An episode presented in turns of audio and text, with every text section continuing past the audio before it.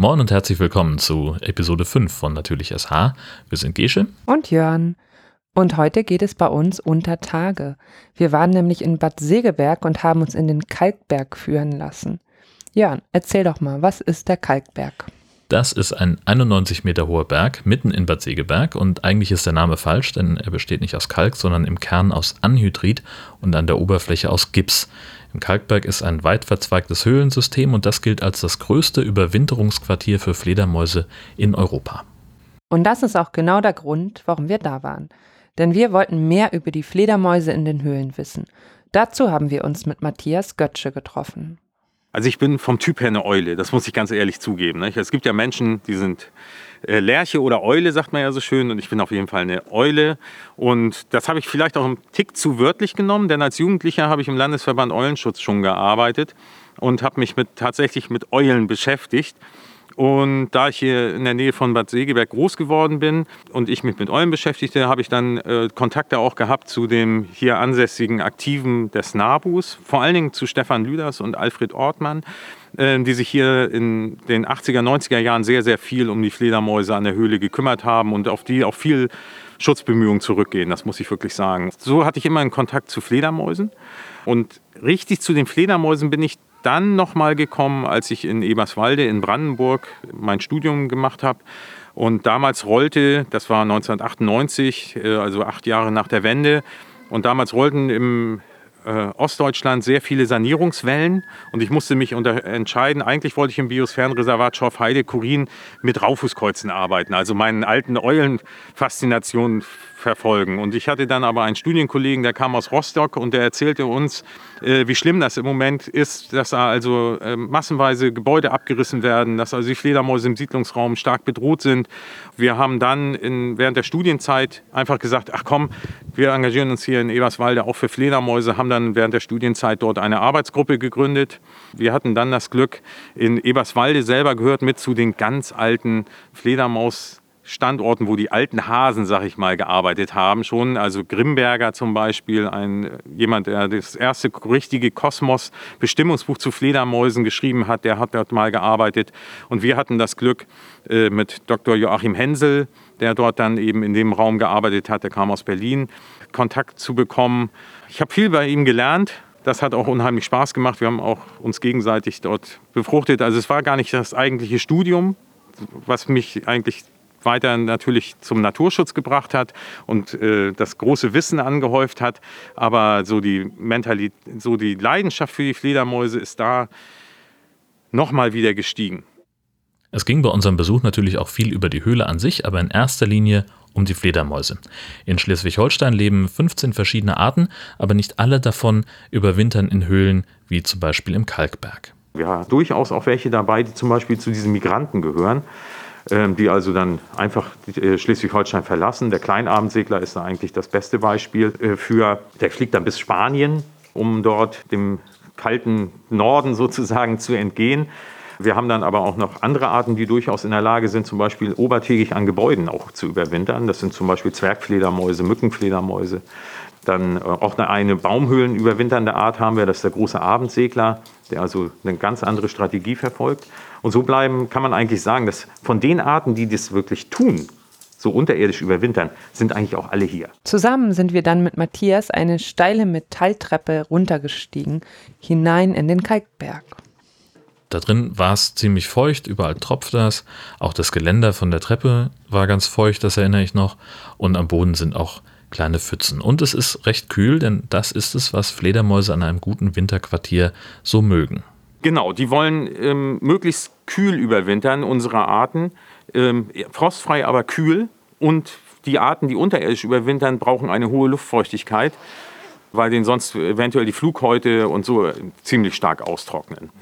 Äh, das ist eine bestimmte Artengruppe, die mag das einfach so.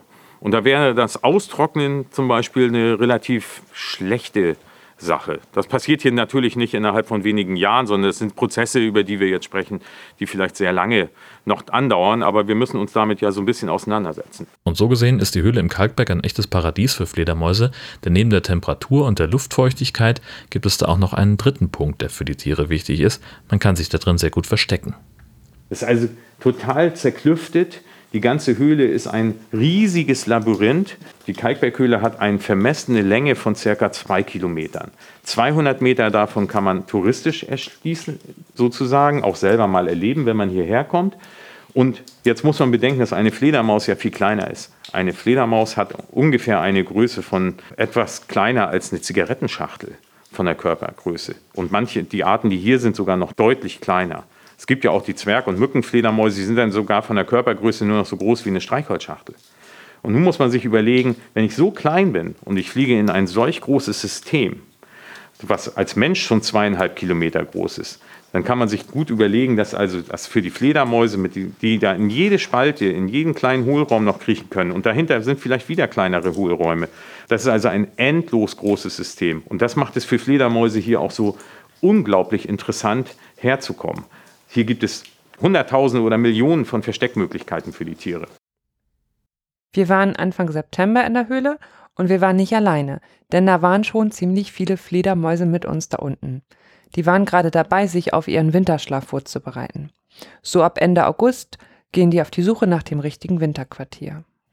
Die Tiere kommen hierher ähm, im Moment und erkunden das Höhlensystem, um dann sich anzugucken, ob die, ob die Höhle noch existiert. Die jungen Fledermäuse müssen lernen, sozusagen, wo ist die Höhle. Wenn ich im Juni im, Im, Juni bin ich zum Beispiel als kleine Fledermaus, vielleicht 30 Kilometer von Segeberg weit weg, äh, geboren worden. Nun muss ich ja natürlich irgendwie als kleine Fledermaus das erste Mal überhaupt Winterschlaf halten muss, muss ich ja lernen, wo ist das überhaupt? Nicht? Also wo kann ich gezielt überwintern? Und Fledermäuse haben dort Mechanismen entwickelt, dass innerhalb ihrer Gruppe zu transportieren. Wo sind also gute Winterquartiere? Und das machen die nicht so bruderleichtfußmäßig, dass sie dann sagen, oh, jetzt fängt es an zu schneien, jetzt muss ich mir aber schnell ein Winterquartier suchen, weil dann wäre das Risiko zu sterben ja relativ hoch. Also gibt es da einen Mechanismus, der dazu führt, dass Fledermäuse jetzt eigentlich, wo wir noch gar keinen Winter haben, hier zur Höhle fliegen, die Höhle kennenlernen und dann teilweise sogar die, zum größten Teil die Höhle wieder verlassen um sich dann diese schon angesprochene Fettreserve anzufressen. Und dann wissen sie aber, wo sie hin müssen, wenn es kalt wird oder wenn sie äh, genügend Fett haben. Und dann kommen die hier wieder her und halten den eigentlichen Winterschlaf. Die Fledermäuse sind aber nicht die einzigen Bewohner der Höhle, denn da unten leben auch Insekten. Einerseits sind das welche, die nah an der Tür und an den Einflugöffnungen herumfliegen. Andererseits lebt da aber auch ein Tier, das es nur dort gibt, der Segeberger Höhlenkäfer. Ähnliche Käferarten gibt es noch im Harz oder in Norwegen. Und in kälteren skandinavischen Regionen kommen solche Arten dann ähnliche Verwandte auch noch an der Oberfläche vor. Und hier an der Kal im Kalkberg ist es so, dass das wirklich eine eigenständige Tierart ist, dieser Käfer. Und jetzt muss man sich natürlich fragen, wenn ich jetzt ein Käfer bin und in so einem troglobionten System ohne Photosynthesereaktion lebe, wovon lebt er überhaupt? Genau. Und jetzt kommen die Fledermäuse ins Spiel. Also leben kann ein Tier natürlich auch, wenn Wasser durchfließt und Nahrung durch den Fluss sozusagen, der durch die Höhle fließt, das kennt man ja aus dem Fernsehen. Äh, da wird dann auch Nährstoff eingetragen eventuell. Weil, ähm, aber hier ist es anders. Hier kommen die Nährstoffe für den Käfer durch die Fledermäuse in die Höhle.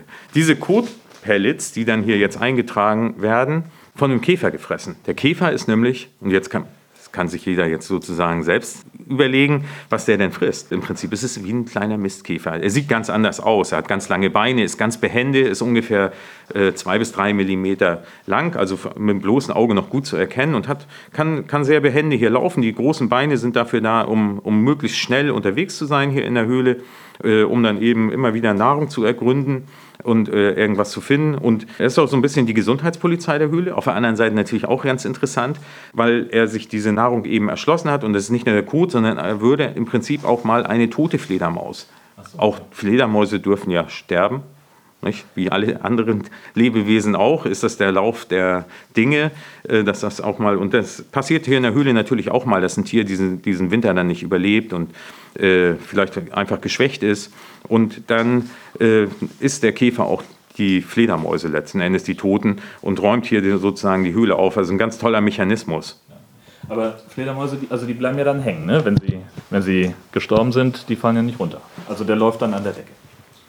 Ja, genau, der kann auch gut klettern.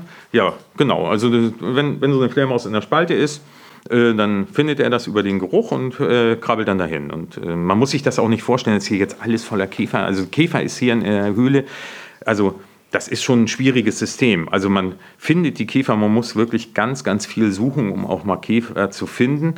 Und auch bei den Käfern ist es eben so, dass sie auch eine nahrungsarme Zeit zu überwinden äh, haben. Und das ist die Zeit, wenn die Fledermäuse nämlich im Sommer überwiegend draußen sich in unserer Landschaft aufhalten. Und dann ist dann sozusagen für den Käfer hier auch eine nahrungsknappe Zeit. Nicht? Also der, der hat jetzt so seine Hauptaktivität. Ist also ganz an die Aktivität der Fledermäuse angepasst. Und während Matthias uns das alles erklärt hat, sind immer wieder Fledermäuse um uns herum geflogen. Also ich war echt überrascht, wie nah die zum Teil gekommen sind. Und weil wir auch alleine in der Höhle waren und die auch abgedunkelt war. Normalerweise bei den Führungen sind die sind ja so Strahler oder es ist Licht an. Und bei uns ist alles dunkel gewesen. Und die sind schon ziemlich um unsere Köpfe rumgeschwirrt. Das war cool. Die Höhle wird schon seit Jahrzehnten touristisch genutzt. Das merkt man zum Beispiel am Boden. Eigentlich würde das Regenwasser, das durch den porösen Stein eindringt, den Boden zu einer Rinne auswaschen, aber wir laufen über eine einigermaßen ebene Fläche. Man hat dann äh, später natürlich die Höhle auch erschlossen, als man gemerkt hat, dass die Kalkberghöhle halt relativ groß ist. Und, ähm, ist die komplett erschlossen? Also kann man komplett drin rumlaufen oder gibt es immer Nein. noch so Bereiche, die den Fledermäusen vorenthalten. Nee, genau. Das ist eben inzwischen so, also der, der Teil der Höhle, der, der begehbar ist, das sind ungefähr 200 Meter. Äh, in den 50er, 60er Jahren waren das noch etwas größer, aber es ist nie die ganze Höhle äh, für den touristischen Verkehr, sag ich mal, erschlossen worden. Das hat einfach auch damit zu tun, dass Teile der Höhle letzten Endes einfach nicht so gesichert werden können, dass man da mit Menschen einfach so reingehen kann. Also da, da, ist der Aufwand dann zu groß und die Gefahr eventuell zu, zu groß, dass mal irgendwie doch ein, vielleicht ein Stein runterfällt oder irgendwie sowas. Und die Erschließung der Höhle ist letzten Endes natürlich auch ein Eingriff in, in das Ökosystem. Ich bin ja Naturschutz interessiert äh, und äh, arbeite, bin ja Ingenieur für Landschaftsnutzung und Naturschutz. Und äh, ähm, man muss dann auch sehen, dass so eine touristische äh, Erschließung letzten Endes natürlich auch immer mit Veränderungen eines Systems zu tun hat. Zum Beispiel, wenn man jetzt hier auf die mal auf unsere Füße guckt, dann sieht man, dass wir auf einem, ja, so einem Substrat laufen. Das ist so ein bisschen wie, ja, im Prinzip so ein Schotter. Hat sich ziemlich verdichtet. Und das Material ist alles künstlich hier eingebracht worden, um überhaupt äh, in der Höhle laufen zu können. Die Höhle selber hätte dieses Material eigentlich gar nicht. Diese Nutzung hatte früher Auswüchse, die heute eigentlich schon absurd anmuten. Es gab zum Beispiel Licht wie in einer Disco und sogar ein künstlich angelegter Teich. Es gibt ja so bestimmte Phasen, wenn man sich das jetzt anguckt, wie die touristische Nutzung hier in Segeberg gewesen ist. Ähm, und zum Beispiel war früher die Kalkberghöhle ähm, kann man sich heute nicht mehr vorstellen, ganzjährig geöffnet. Man konnte also sommers wie winters hier in die Höhle gehen. Und es gab auch mal so eine Phase, da hat man versucht, die Höhle zu attraktivieren.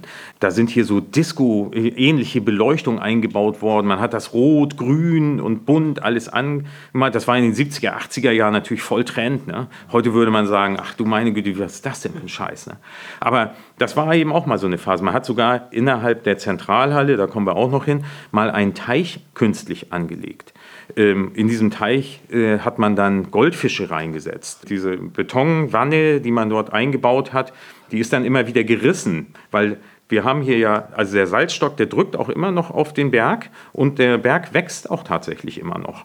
Und das führt auch Teil, zwar für uns auf ganz kleine, äh, nicht merkbare Veränderungen. Aber man kann sich vorstellen, dass also sowas wie eine Betonschale durchaus im, über die Jahre dann unter Spannung gerät und es ist dann immer wieder gerissen. Und man hat dann tatsächlich jeden Tag wieder Wasser eingefüllt, um das Wasser wieder äh, drinnen zu halten. Und natürlich sind auch teilweise die Tiere dann jämmerlich zugrunde gegangen, weil einerseits die Temperaturen natürlich nicht stimmen und wir sind hier ja in einem Höhlensystem. Und das Höhlensystem oder Trog, sogenannte troglobionte Systeme sind ja davon bestimmt, dass sie außerhalb der Photosynthesereaktion sind. Also einer der wenigen Orte auf der Welt, der, wenn man hier leben möchte in der Höhle, dann muss man so leben, dass man ohne Licht auskommt. Zu diesem Teich kommen wir bei unserer Tour gleich noch hin. Matthias hat uns weiter durch die Höhle geführt und dabei kamen wir durch die sogenannte Säulenhalle. Eine relativ niedrige Halle, die scheinbar von Säulen getragen wird. Und an der Decke sind sogenannte Treckerspuren zu sehen, also Gesteinsformationen, die ein bisschen so aussehen wie die Reifenspuren, die ein Trecker auf dem Acker hinterlässt. Das hat auch mit den Auswaschungsprozessen zu tun. Und zwar ähm, ja, sind hier letzten Endes ähm, so kleine, das kann man wirklich sich so vorstellen, als wäre hier ein Trecker an der Decke gefahren, für die Zuhörer vielleicht mal. Eine Treckerspur entsteht dann, wenn man praktisch äh, Ablagerungen um 90, also horizontale Ablagerungen äh, zum Beispiel kippt und die unterschiedliche Festigkeiten haben. Man kann sich das gut vorstellen. Ähm, und dann werden die weicheren äh, Strukturen ausgewaschen und die etwas härteren Ablagerungen bleiben stehen. Und so kommt es dann zu solchen ähm, Prozessen, dass also solche Strukturen dann entstehen. Und das hat man hier an mehreren Stellen in, in der Höhle. Eigentlich sind es verschiedene Schichten mit verschiedenen Dicken. Im Prinzip eigentlich eher wie so eine, wie so eine Torte, von der man dann erstmal die, die Sahnestücke oder den Sahnebereich raus, rauslöffelt und den Kuchen sozusagen, den Kuchenanteil dann erstmal stehen lässt und dann hat man im Prinzip auch so eine Struktur. Vielleicht ist, äh, trifft es das eigentlich so besser. Ja. Und das war der Punkt, an dem Matthias seinen Bettdetektor rausgeholt hat. Das war cool. Ja. Man hört das schon im Hintergrund, das klickt und rauscht und das zwitschert aus dem Gerät. Und damit wussten wir, dass eine Fledermaus auf uns zugeflogen kommt, denn sehen konnten wir die in der Dunkelheit nicht. Ja, jedenfalls konnte man nicht alle sehen. Man hat ja schon ein paar sehen können, aber durch den Bettdetektor hat man noch mal mitbekommen, wie viele da wirklich unterwegs waren, oder?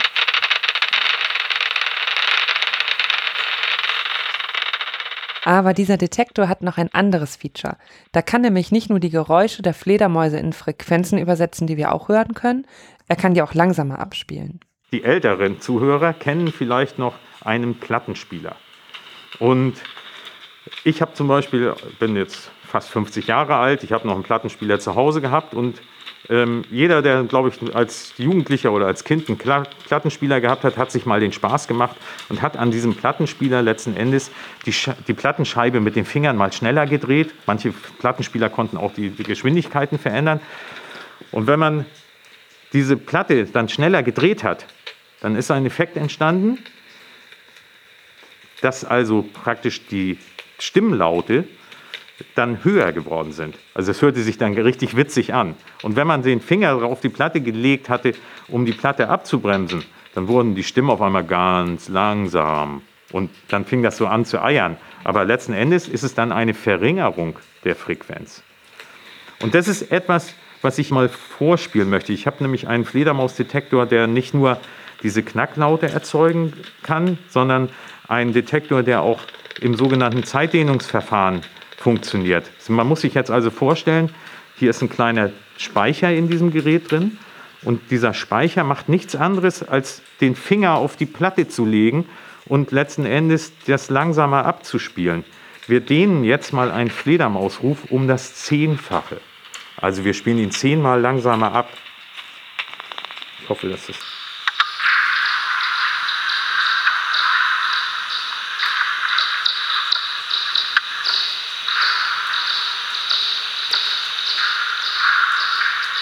ein bisschen wie Zwitscher. Die Vogelfrequenz. Ja, genau.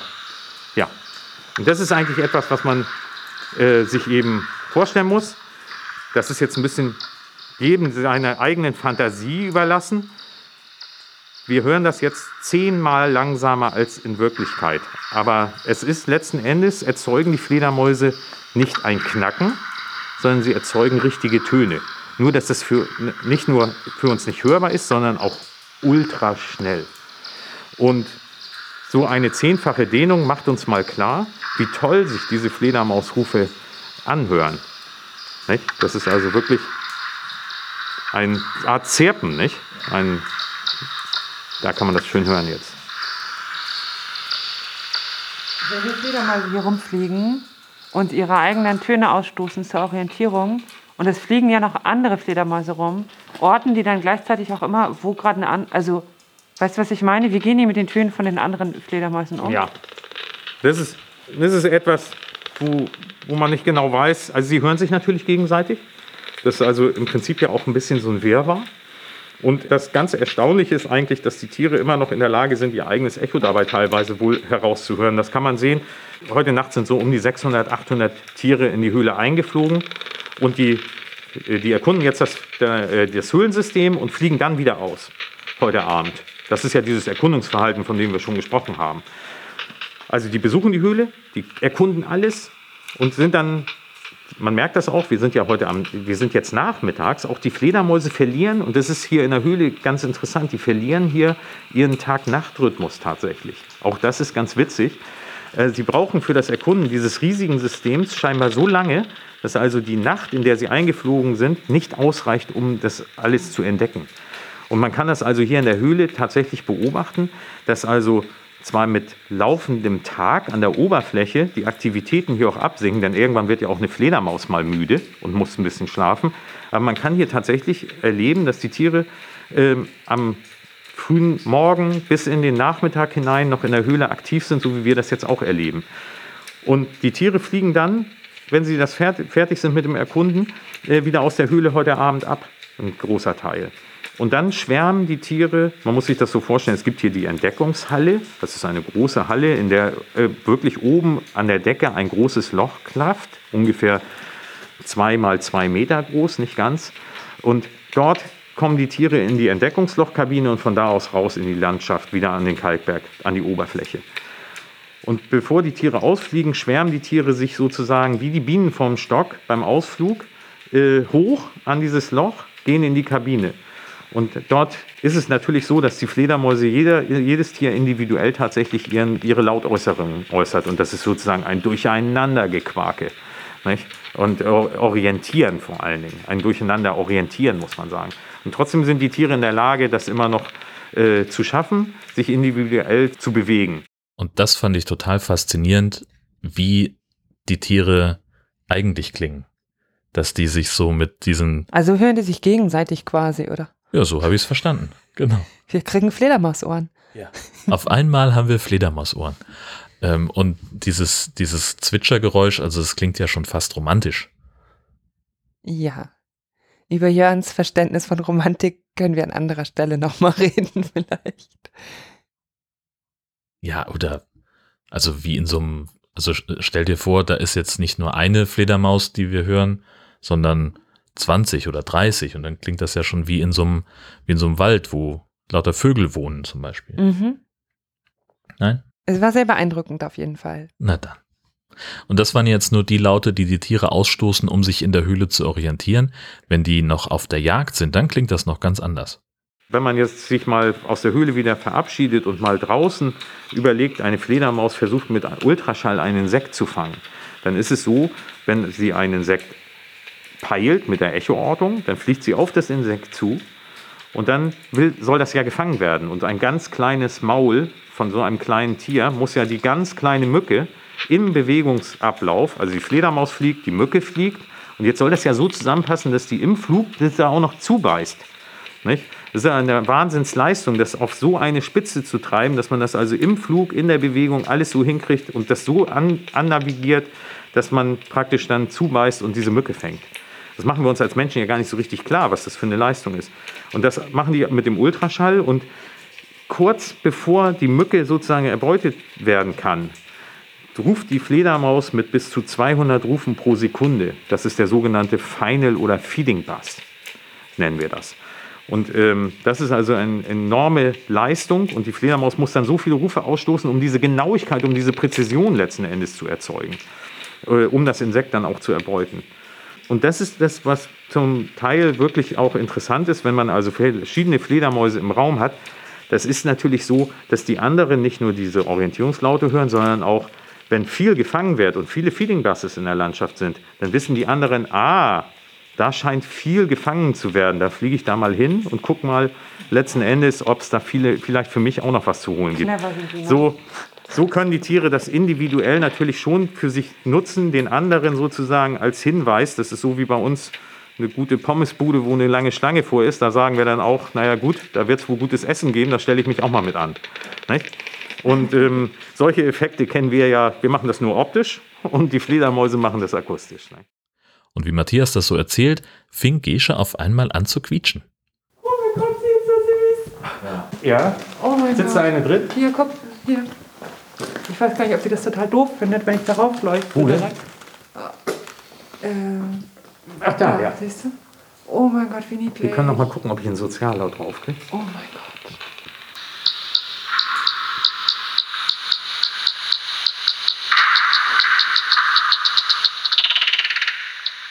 Das ist Soziallaut.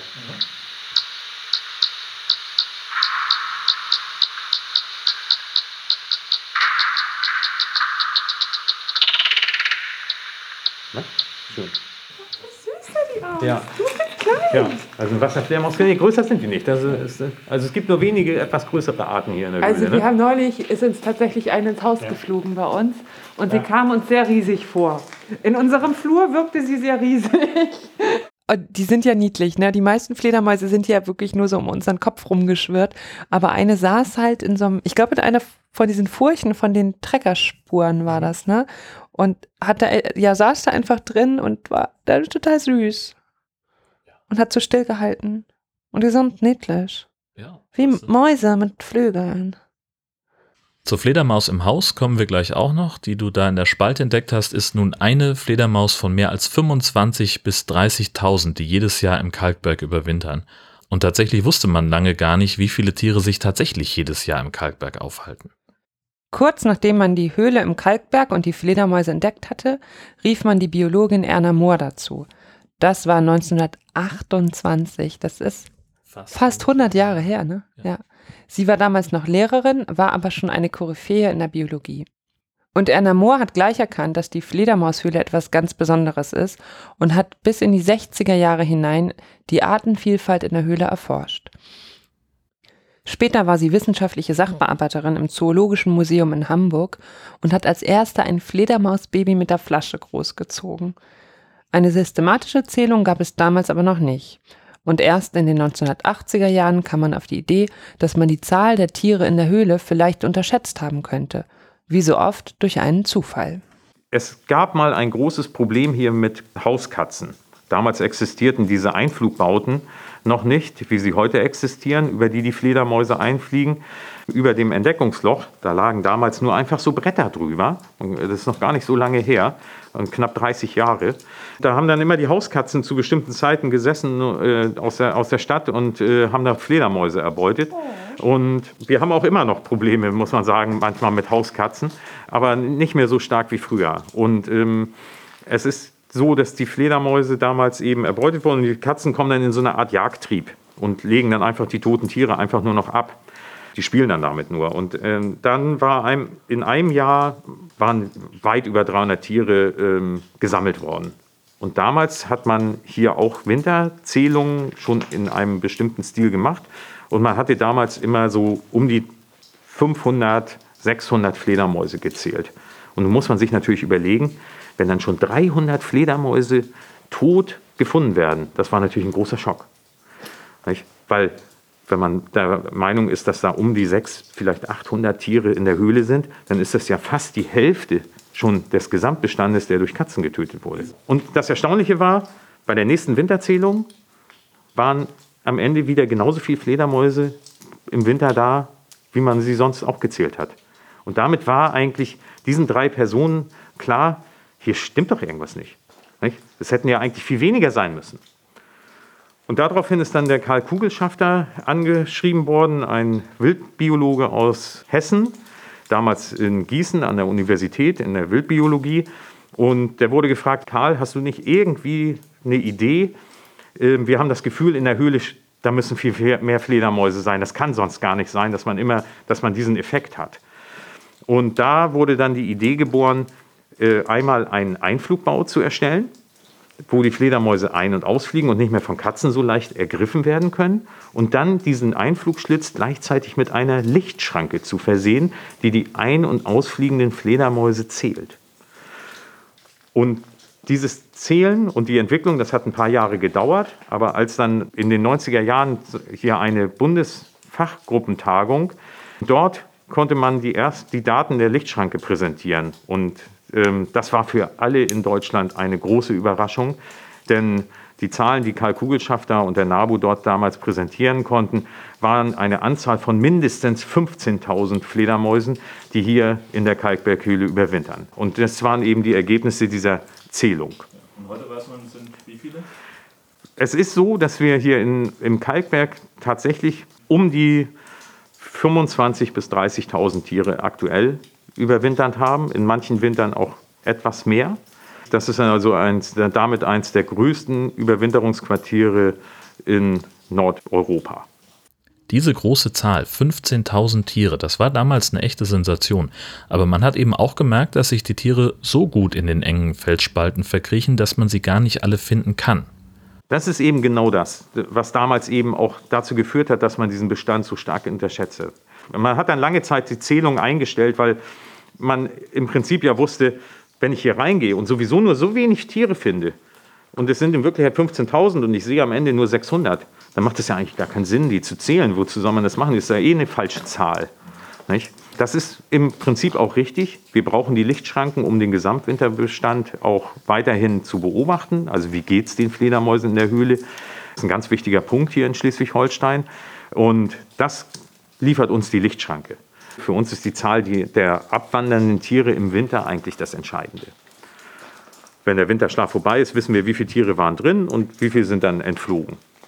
Wir gehen aber inzwischen wieder in die Höhle hinein, um einfach auch mal zu gucken, denn was einem so eine Lichtschranke natürlich nicht sagt, ist, welche Fledermausart fliegt denn da gerade durch die Lichtschranke? Und das andere ist eben, wie geht es den Fledermäusen überhaupt? Eine Lichtschranke kann ja keine, keine Analyse wie ein Arzt oder sowas zum Beispiel stellen. Nicht? Das geht ja nicht. Und das ist der Grund, warum wir jetzt wieder begonnen haben, seit einigen Jahren, seit knapp zehn Jahren, wieder einmal im Winter, das ist dann dieser Märztermin, in die Höhle gehen und auch wieder Zählungen durchführen. Wir finden zwar schon mehr als damals, aber wir finden so um die von diesen 30.000 Tieren können wir uns so um die 1000 Tiere finden. Das ist so ein bisschen wie das Ostereier suchen, nicht? Nur, nur im Winter. Man muss dann jede Spalte ableuchten und ähm, mal sehen, wo die Tiere hängen. Und das reicht uns dann im Prinzip auch als Stichprobe aus, denn wir wollen tatsächlich wissen, können wir Veränderungen an den Tieren sehen? Gibt es eventuell Krankheitsbilder, die sich vielleicht zeigen? Es gab nämlich in Nordamerika auch ein Phänomen, dass also sehr, sehr viele Fledermäuse gestorben sind. Das ist das sogenannte White Nose Syndrom. Die Fledermäuse sind dort an einem Pilz beim Überwintern erkrankt und da sind also, das hat einige Arten fast zum kompletten Aussterben gebracht. Und deshalb ist es eben gut, ein bisschen ein ja, ein bisschen Vorsorge letzten Endes, um einfach mal zu sehen, wenn man dann die Tiere hier sieht, fällt einem da irgendwas auf. Wenn man jedes Jahr kommt und äh, man kennt die Gegebenheiten, dann würde man eventuell schon zumindest sehr große Auffälligkeiten feststellen. Und das andere ist eben, finden wir eben die Arten noch, die wir aus der Höhle kennen. In der Höhle überwintern sieben verschiedene Fledermausarten, die regelmäßig vorkommen. Und da ist eben auch die Frage, äh, stellt man die Arten regelmäßig fest? Und was wir auch gelernt haben, nahezu alle Fledermausarten in Schleswig-Holstein sind bedroht. Deswegen sind Schutzmaßnahmen notwendig und eine davon ist, dass die Höhlen im Kalkberg in den Wintermonaten geschlossen bleiben, um die Fledermäuse im Winterschlaf nicht zu stören. Aber auch draußen und außerhalb des Winterschlafs muss man die Tiere schützen. Man kann natürlich im Kleinen natürlich damit anfangen, wenn man einen Garten hat, ähm, Blühpflanzen zu pflanzen, ein Garten für Fledermäuse, das ist ein Slogan, der mal äh, vor vielen Jahren hier auch aus Schleswig-Holstein gekommen ist und ähm, während dieses Thema mit Insekten und dass die Tiere was ja, äh, zu fressen haben. Das kann man natürlich im Kleinen sehr gut machen. Welche Pflanzen pflanze ich in meinen Garten? Ich mache vielleicht keinen Steingarten, so wie das auch teilweise eben äh, so propagiert wurde. Also einen japanischen Steingarten, den braucht halt kein Mensch bei uns, nicht? Und davon profitiert auch so gut wie gar kein Tier. Ähm, auf der anderen Seite muss es auch ein bisschen Respekt gegenüber den Fledermäusen geben, die an unsere Siedlungsräume angepasst sind. Wir haben eben Fledermäuse, die auch an Häusern leben.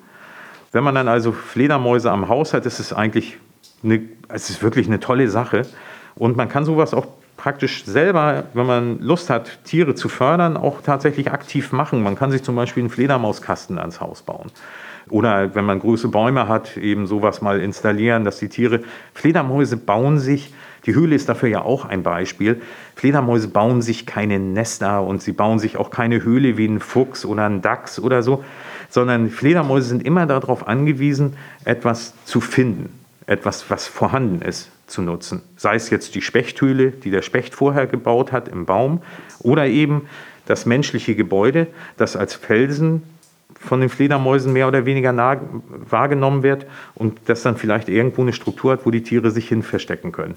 Und ähm, ein alter Dachboden, ja, bei, bei, uns sind die Fledermäuse eigentlich eher so an der Hülle des Hauses, unter den Dachpfannen, hinter, dem, hinter der Klinkerfassade, im Hohlraum, hinter irgendwelchen Blechen. Also da gibt es die verschiedensten Sachen. Und man kann sowas aktiv eben auch durch Fledermauskästen fördern. Da gibt es also ganz tolle Seiten. Ähm, und auch äh, wer sowas nicht selber bauen will, kann auch so Hersteller inzwischen finden, wo man sowas bestellen kann, sich vielleicht mal ein Geburtstagsgeschenk oder ein Weihnachtsgeschenk machen lassen und sich dann darüber freuen, dass die Fledermäuse dort vielleicht einziehen. Im Großen und Ganzen, wenn man das Thema beschäftigt, ist es natürlich dann immer so, das sind ja Dinge im Kleinen, aber wenn wir sie alle machen, hilft es natürlich auch schon viel. Und das andere sind natürlich Effekte, die mir im Moment auch ganz viel am Herzen liegen. Das ist natürlich ein Agrarwandel, in dem wir eigentlich, äh, der, der kommen muss, meiner Meinung nach. Gerade Schleswig-Holstein äh, hat ja 65 Prozent äh, agrarische genutzte Landschaftsräume. Und diese Intensivierung, die wir eigentlich die letzten Jahrzehnte erlebt haben mit Ausbringen von vielen Pestiziden, von viel Gülle, von Überfrachtung der Landschaft mit Nährstoffen, ähm, der Energiemaisanbau. Also ich habe in meinem Studium damals schon vor 20 Jahren gelernt, dass also der Anbau von solchen zum Beispiel Feldfrüchten wie Mais oder so, das ist also eigentlich ein No-Go, wenn man das im großen äh, Stil macht. Nicht? Also sind auch politische Fehler gemacht worden, ähm, solche Sachen nicht zu begrenzen. Und die Fledermäuse haben das im Endeffekt so jetzt eben mit auszubaden, äh, dass es eben in der Landschaft zum Teil zwar noch grün aussieht. Uwe Dirking hat mir das mal gesagt, ein sehr guter Naturschützer in Schleswig-Holstein, der sagte, du Matthias, die, die Landschaft ist ja noch grün, aber sie hat ihren Wert letzten Endes verloren. Und das hat das eigentlich so auf den Punkt gebracht. Nicht? Also wir, wir sehen zwar, die Landschaft ist noch grün, aber sie hat ihre Wertigkeit verloren. Und wir müssen einfach daran arbeiten, die Prozesse umzuwandeln in, das heißt eben vielleicht ökologisch, mehr ökologischen Landbau, weniger Pestizidausbringung, äh, gerade die flächenwirksamen äh, Prozesse in der Landschaft äh, zu reduzieren, um äh, den Tieren wieder mehr Möglichkeiten zum Überleben zu geben. Wie geht es der Fledermaus in Schleswig-Holstein? Ja, also es gibt meiner Meinung nach im Moment von diesen 15 Arten nur ein bis zwei, maximal drei Fledermausarten, von denen wir im Moment ausgehen, dass sie also einen sehr guten Zustand haben, beziehungsweise sich eventuell sogar ausbreiten. Das eine ist die Fransenfledermaus, eine Fledermausart, die in Wäldern lebt, eine sehr findige Fledermaus, die ähm, im Nadelwald vorkommen kann, aber auch genauso im Laubwald. Und die kann zum Beispiel eine Spinne im Netz orten. Das ist ein sehr guter Insektenfinder und Jäger. Und diese Art scheint im Moment, ja, soweit wir das wissen, vielleicht auch ein bisschen Klimaprofiteur schon zu sein durch mildere Winter. Denn die Fransenfledermaus hat eine sehr ja, ungewöhnliche Überwinterungsstrategie eigentlich. Sie fliegt nämlich sehr spät ins Winterquartier. Und wir konnten vor circa zehn Jahren mal feststellen, als wir einen Wintereinbruch im November mal wieder hatten, ähm, dass dort also auch in den Winterquartieren viele Fransenfledermäuse im Verhältnis viel, das sind dann äh, äh, auch verstorben sind, ähm, weil sie wahrscheinlich bis zu diesem Wintereinbruch nicht genügend Nahrung gefunden hatten. Aber und das spielt natürlich bei einer Art, die sehr lange draußen unterwegs ist, ähm, es schon eine Rolle, wie der Winterverlauf ist. Nicht? Und wir haben ja, wir erleben ja immer wieder, ähm, ja, bis Weihnachten eigentlich ähm, kaum richtige Wintereinbrüche mehr. Und da profitiert so eine Art dann durchaus von. Wahrscheinlich eigentlich wahrscheinlich bei dieser Art der Hauptgrund. Nicht, dass sich die Landschaft verbessert hat, sondern dass sich einfach sich Bedingungen verändern. Und das andere sind, äh, sind dann äh, Zwergfledermäuse und Mückenfledermaus. Im Gegensatz dazu haben wir viele Arten, und das betrifft uns eigentlich viel mehr. Das sind viele Arten, die also auch äh, im Rückgang begriffen sind. Teilweise Arten, die wir früher als oder ich als Jugendlicher noch als, und ich bin 30 Jahre ungefähr im Fledermausschutz tätig, ich mache mach das schon als Jugendlicher, habe mich schon mit Fledermäusen beschäftigt. Da galt zum Beispiel der große Abendsegler oder die Breitflügelfledermaus. Das war eine alltägliche Fledermausart. Ich habe selber als Kind, ohne das zu wissen, dass ich mich später mal mit Fledermäusen beschäftige, äh, ich bin in Lezen, das ist gar nicht so weit von, also wie klein die Welt manchmal ist. Ich bin hier zehn Kilometer weit von Bad Segeberg groß geworden. Und wir haben damals auf dem Dorfplatz in Lezen immer im Sommer Fußball gespielt. Auf dem Dorf. Äh, und dann wurde das manchmal ja auch sehr spät. Eigentlich sollten wir ja schon nach Hause kommen. Und äh, die Mutter hat schon zu Hause gewartet, aber ähm, wir konnten das nicht lassen. Das hat so viel Spaß gebracht. Und dann flogen manchmal abends in der Dämmerung äh, wenn es dunkel wurde, über uns am Dorfplatz in Letzen, also viele Linden äh, stehen dort und alte Bäume, da kamen dann die Breitflügelfledermäuse über uns rüber geflogen und haben dort gejagt. Und wir haben uns einen Spaß zum Beispiel gemacht, haben so kleine erbsengroße Steine aufgesammelt, äh, die an den, äh, an den Daumen so angelegt und haben die hochgeschnipst. Und dann kamen die Breitflügelfledermäuse angeflogen, weil sie dachten, das ist ein Insekt. Weil ein Stein, der von oben nach unten fliegt, das ist natürlich für die Fledermaus nicht erkennbar. Das ist, äh, hat man als Mensch, da kann man sich so einen kleinen Spaß draus machen. Ähm, dann fliegt dieser Stein hoch und wieder runter und die Fledermaus ortet das und dann sind die hinter diesen kleinen Steinchen hinterhergeflogen. Das waren so Erlebnisse, die ich bis heute eigentlich abgespeichert habe. Das war ein Alltag. Das war ein normaler Alltag in meiner Jugend und ich erlebe jetzt, nicht mal 30 Jahre später, wie äh, diese Art äh, eventuell ja, ich möchte nicht sagen, vom Aussterben steht, aber dass die Art so reduziert ist, dass man solche Erlebnisse äh, wirklich nur noch in wenigen Ortschaften oder in wenigen Bereichen in Schleswig-Holstein äh, ja, erleben kann. Und bei dem großen Abendsegler ist es eben zum, als zweites Beispiel so, dass ähm, diese Art eben darunter leidet, ähm, sehr stark wie andere migrierende Fledermäuse auch, die, die wandern sehr weit. Und wandernde Fledermäuse haben natürlich das Verhalten dann teilweise auch mal bei guten Witterungen, zum Beispiel bei ihrer Migration, also bei ihrer Wanderung, ähm, hochzufliegen, dann einfach Strecke zu machen. Und wir haben ja in der Landschaft etwas elementar im Flugraum der Fledermäuse verändert. Vielleicht ähm, ist es dem einen oder anderen gar nicht klar, aber in 100 Metern Höhe äh, und darüber hinaus gab es früher eigentlich keine Raumwiderstände. Nicht? Und wir haben mit dem Bau von Windkraftanlagen diesen Raum als Mensch sozusagen für uns erobert, erzeugen jetzt regenerative Energien, was natürlich eine super Sache ist, genauso wie eigentlich auch Pflanzen zu nutzen, äh, die dann äh, zu Energie erzeugt werden. Aber wenn wir es dann zu viel machen und an den falschen Orten, dann lösen wir damit in der Natur eben auch negative Effekte aus. Und das ist bei der Breitflügelfledermaus, die ich eben genannt habe, eben zum Beispiel der übermäßige Maisanbau für regenerative Energien. Und bei den Abendseglern und den Rauhlfledermäusen ist es die Eroberung des Luftraums durch Windkraftanlagen, die die Tiere eigentlich nicht als Barriere kennen. Die kennen das nicht. Ein Rotor einer, einer Windkraftanlage dreht sich mit fast 300 äh, km/h. Das sieht für uns immer so langsam aus, aber die Rotorspitze, wenn, wenn man sich mal überlegt, ein Flügel kann bis zu 60, 70 Meter groß sein. Und wenn man sich dann mal überlegt, wie schnell sich das dann dort dreht, dann wird einem klar, die Spitze, die muss unglaublich schnell sein. Und das ist für eine Fledermaus in der Echoortung nicht mehr zu lokalisieren. Und dann äh, verunfallen tatsächlich auch viele Fledermäuse an Windkraftanlagen. Auch da wird versucht, Abschaltzeiten, Abschaltregelungen zu machen, auch das zu verbessern, dass die Tiere letzten Endes dort eben nicht zu viel zu Schaden kommen.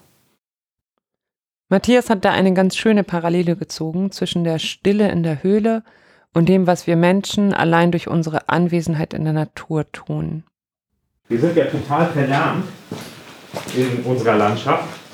Das merken wir ja teilweise schon gar nicht mehr, weil der Straßenlärm und ähm, der, die menschlichen Aktivitäten, das Flugzeug am Himmel und irgendwo ist eigentlich immer ein Geräusch, was wir Menschen letzten Endes erzeugen. Durch Maschinen, durch unsere Tätigkeiten. Und etwas ganz Tolles ist es eben auch, mal in ein solches System zu gehen. Und ich genieße das auch immer wieder, muss ich sagen, wenn ich hier bin. mal irgendwo abzutauchen und es einfach zu genießen, diese Stille zu haben. Einfach mal wieder die Möglichkeit zu haben, einen einzelnen Wassertropfen, der einfach irgendwo runterfällt und irgendwo raufkommt, dass es so still ist, dass man das hören kann. Nicht? Oder auch das Flattern einer vorbeifliegenden Fledermaus zu hören.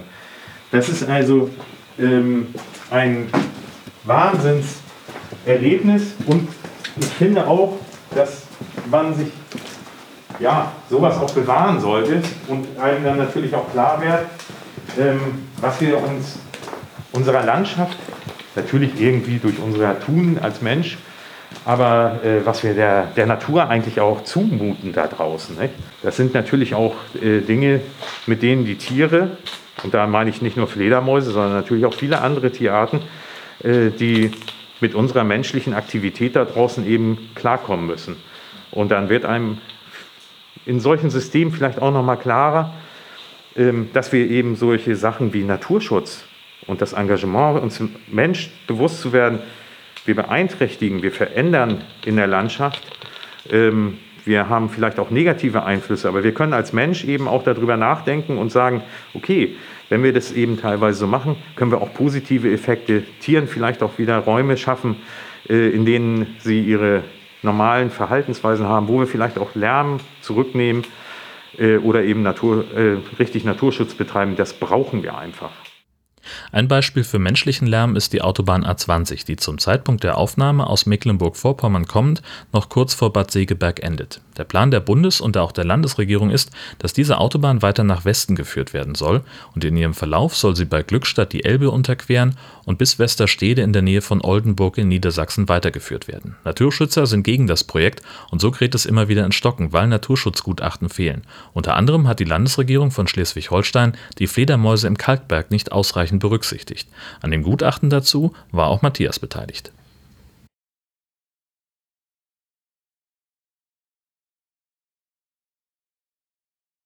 Schleswig-Holstein hat natürlich ein relativ gut ausgebautes Straßennetz und ob man dazu immer noch mehr und mehr, also ich bin eigentlich ein, von der Sache her bin ich, äh, komme ich eigentlich immer mehr dazu, ähm, zu überlegen, ob wir wirklich diese ganzen Beschleunigungen, die wir, die wir so statt, die so stattfinden in unserer Gesellschaft, immer dieses Vermehren und be beschleunigen müssen. Eigentlich sind es ja Beschleunigungsprozesse. Ähm, mal eventuell darüber nachzudenken, ob wir äh, nicht auch ähm, Prozesse haben, wo wir absichtlich auch verlangsamen. Und eine Autobahn ist ja das beste Beispiel, etwas zu beschleunigen. Ob das gesellschaftlich langfristig noch unsere Ziele sein werden als Gesellschaft, das, das stelle ich schon in Frage. Und für Fledermäuse ist natürlich so eine Autobahn durchaus ein großes Hemmnis, äh, weil von der Autobahn gehen natürlich wieder Geräusche aus. Es geht das, die Gefahr einer Tötung davon aus, wenn ich sie, die Autobahn quere. Nicht? Als Fledermaus muss ich ja äh, aufpassen. Ich kann genauso, also niemand würde auf die Idee kommen, äh, einen Kindergarten neben einer Autobahn zu bauen und zu sagen, jetzt lauft da mal jeden Morgen einmal rüber und einmal wieder zurück und äh, wir gucken mal, wie viele Heil dann äh, nach einem Jahr noch übrig geblieben sind. Ähm, da sind wir natürlich viel sensibler. Aber wenn man so etwas äh, für Fledermäuse einfordert, dann wird immer gesagt, ja, das ist jetzt Wirtschaftshemmnis. Aber haben nicht diese Tiere letzten Endes die gleichen Ansprüche? Sicher zu ihrem Winterquartier zu kommen, zu dieser Höhle, die geologisch vielleicht viel älter ist als die Menschen, äh, die äh, hier vielleicht erst mit der Steinzeit äh, hierher gekommen sind? Sind das nicht auch Belange, die wir auch mal verstehen müssen als Menschen, das zu berücksichtigen oder zumindest zu versuchen zu verstehen? Und dafür gibt es ja eine ganze Menge Gesetze, weil man eben auch zum Teil verstanden hat, dass es darum geht. Das trifft auf der einen Seite inzwischen auf viel Verständnis, auf der anderen Seite natürlich auch für Unverständnis. Und ich glaube, das hat auch viel damit zu tun. Das eine sind so ein bisschen die Beschleuniger und das andere sind die, die letzten Endes sagen, ja komm, wir müssen es irgendwie auf die Reihe kriegen, dass es zusammen funktioniert. Im Endeffekt kommt dann bei so einer Planung der, wie der A20 dann dabei raus, dass man also äh, immer versucht, das in einem Kompromiss zu gießen. Nicht? Und ähm, natürlich kann man das machen und ich habe mich auch an Erfassungen zu der A20 zu Fledermäusen mitbeteiligt. Unter anderem damals ja auch die erste Stellungnahme äh, geschrieben zum ersten Verfahren. Man muss sich ja vorstellen, man hat tatsächlich die erste Planung der A20 komplett hier an Bad Segeberg vorbei geplant, ohne überhaupt einen einzigen Datensatz zu Fledermäusen in diesem Trassenbereich zu erfassen. Und das war für mich damals mit der Grund, damals war ich noch beim Naturschutzbund, äh, auch diese Stellungnahme zu, mitzuverfassen, äh, weil es einfach meiner Meinung nach ein Unding ist, mit Tieren und den Belangen von Tieren so umzugehen. Stichwort Zusammenleben mit Fledermäusen. Also wir hatten vor einigen Monaten das Vergnügen, dass uns eine kleine Fledermaus in unserem Haus besucht hat. Das war aufregend. Ja, das war mega aufregend. Die flatterte eines Abends plötzlich durch unseren Flur und unsere Küche. Das kann verschiedene Gründe haben. Meistens passiert das im, gar nicht, um ein Winterquartier zu erkunden oder so, sondern es sind oftmals sind es Jungtiere. Ist euch das im Juli passiert? Im August, jetzt Anfang? Ja, ja. Ja, also man muss sich immer vorstellen, Fledermäuse können sehr alt werden. Im Verhältnis zu anderen Säugetieren wird eine Fledermaus ungefähr elfmal älter, als sie eigentlich werden dürfte. Denn von der Körpergröße her, ja. Also eine Fleder Wasserfledermaus mit 7 Gramm Gewicht kann also ohne weiteres 12 bis 15 Jahre alt werden. Wow. Und äh, auch Bartfl ist die älteste, eine der ältesten Fledermäusen nachgewiesen, ist immer noch eine äh, große Bartfledermaus, ähm, die mit einem Alter von 30 Jahren äh, wiedergefunden wurde. Das weiß man durch Fledermausberingungen, weiß man so etwas. Und nun hat natürlich ein 15 oder 10 Jahre alte Fledermaus viel mehr Lebenserfahrung als ein Jungtier, was gerade geboren ist. Das geht den Fledermäusen da nicht anders als uns Menschen und uns, unseren Kindern. Nicht? Und ähm, eine junge Fledermaus zum Beispiel geht natürlich viel lieber auf Entdeckungstour äh, als eine alte Fledermaus. Die kennt sich aus, die weiß ungefähr, was Sache ist. Nun passiert es oftmals, dass also Fledermäuse manchmal in ein Gebäude einfliegen, ähm, um es einfach mal zu erkunden und aus, einfach auch aus schlichter Neugier heraus mal vielleicht auch durch ein gekipptes Fenster zu fliegen und dann äh, sind die Tiere in der Wohnung drin. Da muss man keine Angst vor haben. Grundsätzlich muss man, muss man Fledermäuse natürlich wieder rausbringen und eigentlich nur eine Sache beachten. Äh, das ist, man zieht sich einen Handschuh an oder wirft über die Fledermaus ein Tuch, sodass man, es gibt nämlich auch Fledermäuse, die können durchaus so groß sein, dass sie einen beißen. Und äh, wenn man sie anfasst, und das ist dann nicht in dem Sinne ja, super gefährlich, dass der Biss jetzt selber, äh, das es sind ja sehr kleine Tiere, aber wie alle äh, Wildtiere können Fledermäuse auch eventuell Krankheiten übertragen und deshalb sollte man bei Fledermäusen eben, auch wenn man sie mal anfasst, immer vorsichtig sein und sie dann einfach nach draußen bringen. Sollte die Fledermaus dann nicht abfliegen oder nicht, ja, nicht so fit sein, dann kann man sich immer noch an den NABU oder an, äh, ja, es gibt so verschiedene Telefonnummern, wo man sich dann hinwenden kann. Aber eigentlich sind das nur verflogene Tiere. Das Witzige manchmal ist, dass wenn sich ein Tier oder manchmal auch sehr tragisch kann das enden. Ein, man muss sich vorstellen, eine Fledermaus fliegt über ein gekipptes Fenster ein.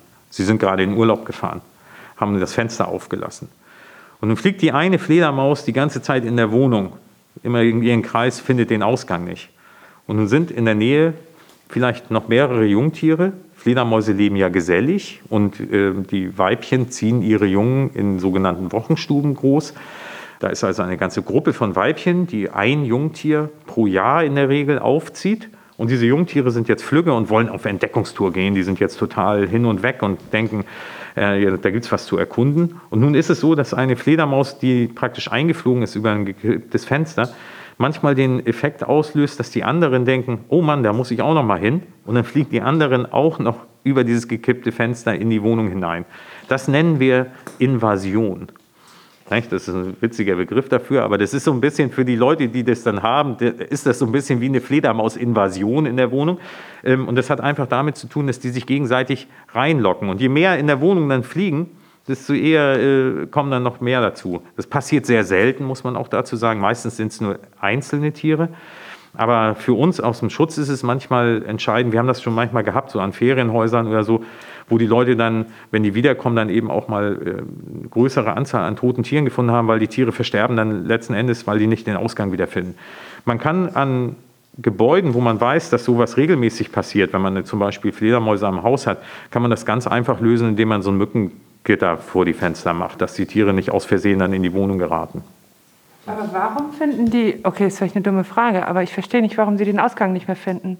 Weil ich meine, wenn ich mir vorstelle, ja. wie die hier in so einer Höhle rumfliegen und super schlau sind und alles erkunden, aber in einem Wohnhaus einfach das gekippte Fenster nicht ja, mehr. Ist, ist tatsächlich manchmal ein, ein, Effekt, wahrscheinlich durch diese, diese, dieses gekippte Fenster, dass sie das wirklich scheinbar manchmal wirklich schlecht orten können, wo, wo dieser Schlitz ist. In der Regel, manchmal kann man es vielleicht auch schlecht anfliegen, aber ähm, so die Erfahrung zeigt, dass das manchmal tatsächlich äh, nicht richtig gut gefunden wird ähm, wo der Ausgang ist oder dass sie es einfach nicht gut anfliegen können, um wieder rauszukommen. Weil es nicht dem entspricht, wo sie sonst quasi durchfliegen, ja, wenn nicht genau, so eine normale Öffnung ja, ist. Normalerweise ist eigentlich jeder Schlitz und jede Öffnung für eine Fledermaus durch Ultraschall gut ortbar, weil da, wo nichts ist, wird nichts reflektiert. Da kriegt man kein Echo wieder und damit ist es relativ einfach, das zu finden. Also eine Glasscheibe ist für eine Fledermaus ja etwas ganz anderes als, uns, als für uns Menschen. Wir gucken durch eine Glasscheibe durch bis zum Horizont und wenn eine Fledermaus sozusagen mit ihrem Ultraschall gegen eine Glasscheibe in Anführungsstrichen guckt, mit ihrem Ultraschall, dann kriegt sie den ganzen Schall, wie wir aus einem Spiegel unser Bild zurückbekommen, ähm, bekommt sie dann dieses Echosignal zurück. Ja, und dann ist natürlich Fenster, das gekippt ist von außen, stelle ich mir vor, macht ein anderes Echo oder genau. ist der Schlitz leichter zu erkennen, als ja. wenn man von innen. Das Echo wird, etwa, wird beim gekippten Fenster von innen eben so nach unten weggespiegelt und ähm, von außen wird es eher so ein bisschen hochgespiegelt, sodass es vielleicht noch attraktiver ist, diese Lücke jetzt mal zu nutzen. So. Ja, genau, ja, ja, ja. Du bist so clever wieder, Jan. Du hast das, du hast das gleich durchschaut einfach. Ja, ich bin also, Fledermaus im Geiste. Gekippte Fenster sind Fledermausfallen eigentlich.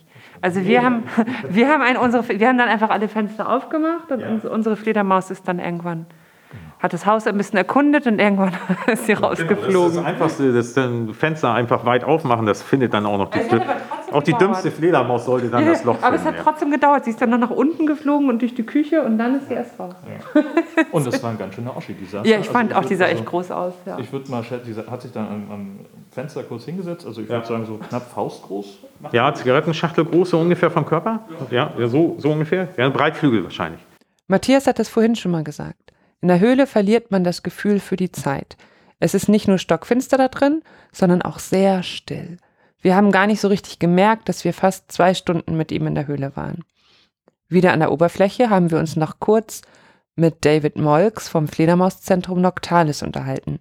Der arbeitet dort schon seit zwölf Jahren und hat ungefähr alle Fledermaus-Klischees schon mal gehört. Äh, zum einen natürlich trinken die Blut. Muss ich einen Schal tragen, weil sie mich sonst aussaugen? Der klassische Vampir-Mythos. Ähm, nervig würde ich nicht sagen, weil wenn Leute das denken, dann haben sie einfach noch nicht sich weiter damit äh, beschäftigt. All diese Sachen klären wir aber auf jeden Fall hier bei uns in der Ausstellung auf. Ähm, dann natürlich muss man immer wieder sagen, Zeiten Corona ist erstmal schwierig. Ne? Oh, komme ich hierher, kann ich mich anstecken? Ich sage immer ganz salopp, solange man die nicht isst, ist alles gut. So, und ähm, auch da wieder, niemand möchte sich von Wildtieren beißen lassen, egal in welche Richtung. Ne? Diese Tiere äh, werden uns nicht einfach von sich aus angreifen, das passiert nicht. Die Crew des Noctalis kümmert sich zum einen um den Höhlenbetrieb, das heißt, sie bieten Führungen an, halten da alles in Ordnung und helfen auch beim Monitoring der Tiere. Aber das Noctalis ist auch eine Bildungseinrichtung, in der man alles über die heimischen Fledermausarten lernen kann. Wir sind eine Erlebnisausstellung, was in erster Linie bedeutet, dass man hier mit Taschenlampen durchgeht, viel zum Anfassen hat und viel zu erleben. Das heißt, unter anderem ist es auch eine mediale Ausstellung, die viel mit medialen Inhalten arbeitet. Und wir haben echte lebendige Fledermäuse, die wir das ganze Jahr über in der Ausstellung zeigen können. Also unsere Ausstellung ist auf vier Etagen aufgeteilt in Jahreszeiten. Das heißt, was machen die Tiere zu welcher Jahreszeit? Beginnt ein bisschen damit, dass man im Winter anfängt. Da geht es einmal rund um, was bedeutet Winterschlaf, was bedeutet Winterstarre. Darüber reden wir, aber natürlich speziell, was machen Fledermäuse eigentlich in der Zeit und was für Strategien haben sie in den verschiedenen Regionen der Erde entwickelt, um diesen Winterschlaf zu überstehen, wenn sie es denn müssen. In Europa ganz klar, im Winter ist kalt, keine Insekten da, wir müssen in den Winterschlaf gehen. Dann gibt es ja aber auch Tiere, die halten Winterstarre. Und diese ganzen Unterschiede erklären wir dort in der ersten Etage. Dann arbeitet man sich quasi durch die Etagen durch. Dann geht es nochmal um den Flug. Was macht die Fledermaus so unglaublich besonders? Nicht nur, dass sie ein fliegendes Säugetier ist, sondern was macht ihren Flug auch besonders? Sie hat keine Federn, wie wir es von Vögeln kennen. Was macht die Fledermaus äh, uns Menschen so, so nah verwandt? Warum ist das so? Man nennt sie auch Handflügler, weil sie eben mit den Händen fliegen und mit den Ohren sehen, wie wir ja immer so schön sagen. Und darum geht es komplett in der Ausstellung. Bis man dann zu aller guten Letzt wirklich in diesen äh, Lebensraum kommt, wo wir unsere Tiere sehen. Dort zeigen wir nicht nur Fledermäuse, sondern auch viele andere Tiere und natürlich unseren äh, Flughund Foxy, ein indischer Riesenflughund, der natürlich mittlerweile auch sehr, sehr berühmt ist, weil sie einfach zuckersüß ist. Das Tollste ist aber, dass dort auch Fledermäuse leben. Da gibt es einen eigenen Raum, in dem lauter Fledermäuse rumflattern. Die Menschen sind dabei in einem verglasten Gang und können die Tiere beobachten. Das sind bei uns tropische Tiere, die wir hier zeigen, damit sie eben keinen Winterschlaf machen, wie in der Höhle, die ja dann ab Ende September leider schließen muss. Wir können weitermachen. Unsere Fledermäuse sind südamerikanische Tiere, die wir dort das ganze Jahr zeigen können, weil sie in einem eigenen Tropenraum liegen. Das heißt, wir können sie durch eine Scheibe beobachten und wir haben irgendwann festgestellt, dass nachts sehr wenig Besucher zu uns kamen. Also sind die Tiere auch so weit umgedreht, dass da oben quasi eine Nachtetage herrscht, sodass sie nachts, wenn wir schlafen gehen, gehen die in den Tag und schlafen und tagsüber, wenn man uns besuchen kann, sind die Fledermäuse aktiv, weil es eben eine Nachtetage ist. Und das lohnt sich auf jeden Fall. Das sind hunderte Tiere, die da unterwegs sind in diesem Raum und an verschiedenen Früchten knabbern. Und damit endet diese XXL-Episode zu den Fledermäusen im Segeberger Kalkberg. Herzlichen Dank an Matthias Götzsche für die Führung und die ganzen Infos und natürlich an das Fledermauszentrum Noctalis, denn die haben das Ganze überhaupt erst möglich gemacht. Von April bis September kann man an Führungen durch die Höhle teilnehmen und da gibt es auch die Möglichkeit, Führungen im Dunkeln zu buchen. Das Noctalis hat das ganze Jahr über geöffnet. Wer sich also für Fledermäuse interessiert, findet dort ganz viel Spannendes zu entdecken. Ja, also ich kann das auf jeden Fall empfehlen und ich glaube, wir haben schon beschlossen mit unseren zukünftigen Gästen das Fledermauszentrum und den Kalkberg mit ins Programm, ins Gästeprogramm aufzunehmen. Fest. Also jeder Besuch muss jetzt mit Genau. uns dahin. Ob ihr wollt oder nicht. Könnt ihr euch schon drauf einstellen. Genau. Guckt euch das, das auf jeden Fall an. Schönes Ziel für einen Tagesausflug nach Bad Segeberg. Alle Infos dazu findet ihr in den Notizen zur Episode, in guten Podcasts-Apps oder auf natürlich-sh.de.